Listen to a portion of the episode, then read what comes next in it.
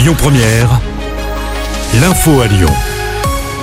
Bonsoir à tous. À la une, cet accident qui a fait trois blessés à Lyon. Une collision s'est produite vers 2 heures du matin la nuit dernière, avenue de Grande-Bretagne dans le 6e arrondissement. Une voiture est entrée dans un autre véhicule avant de percuter un poteau puis de s'enflammer. Un des occupants a alors pris la fuite. Une enquête a été ouverte. Lui reste en liberté dans l'affaire de ce piéton tué qu'est Claude Bernard. Le drame remonte à mai dernier. Un étudiant avait été mortellement renversé alors qu'il a traversé sur un passage protégé. L'automobiliste en cause dans cette affaire était un gardien de la paix stagiaire de la Loire qui n'était pas en service au moment des faits. D'abord écroué, il avait été remis en liberté sous contrôle judiciaire en attendant son procès. Le parquet de Lyon avait fait appel. Ce dernier vient d'être rejeté.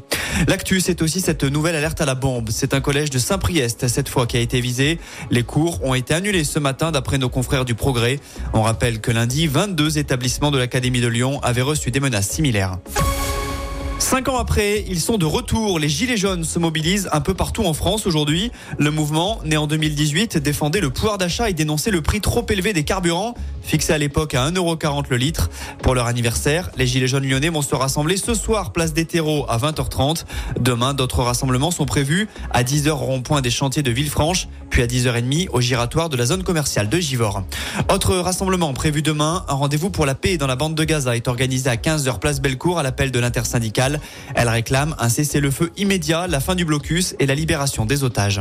On rappelle également que ce week-end, le métro B sera à l'arrêt jusqu'à 16h30 dimanche. Idem le dimanche 26 novembre à cause des travaux de maintenance sur le système de pilotage.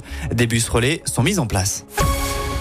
Un trophée pour Lyon. Alors ce n'est pas la plus belle des récompenses puisque la capitale des Gaules a été sacrée ville la plus impolie de France, loin devant Paris. Le sondage est signé de la plateforme de cours de langue Preply. Elle a interrogé les habitants et notre ville obtient une super note d'impolitesse de 9,4 sur 10. Elle est suivie de Marseille et Nice qui complètent le podium. On poursuit avec un mot de sport et on débute avec du basket. Un nouveau match d'Euroleague attend Lasvel. Après sa victoire avant-hier soir à Berlin, les Villeurbanais vont tenter de confirmer à l'Astrobal cette fois face aux Espagnols de Vitoria. Coup d'envoi à 20h. Et puis en foot, c'est la trêve pour les garçons, mais pas pour les filles. Les Lyonnaises reçoivent Dijon en championnat. Début de la partie à 21h. Écoutez votre radio Lyon Première en direct sur l'application Lyon Première, lyonpremière.fr et bien sûr à Lyon sur 90.2 FM et en DAB+. Lyon Première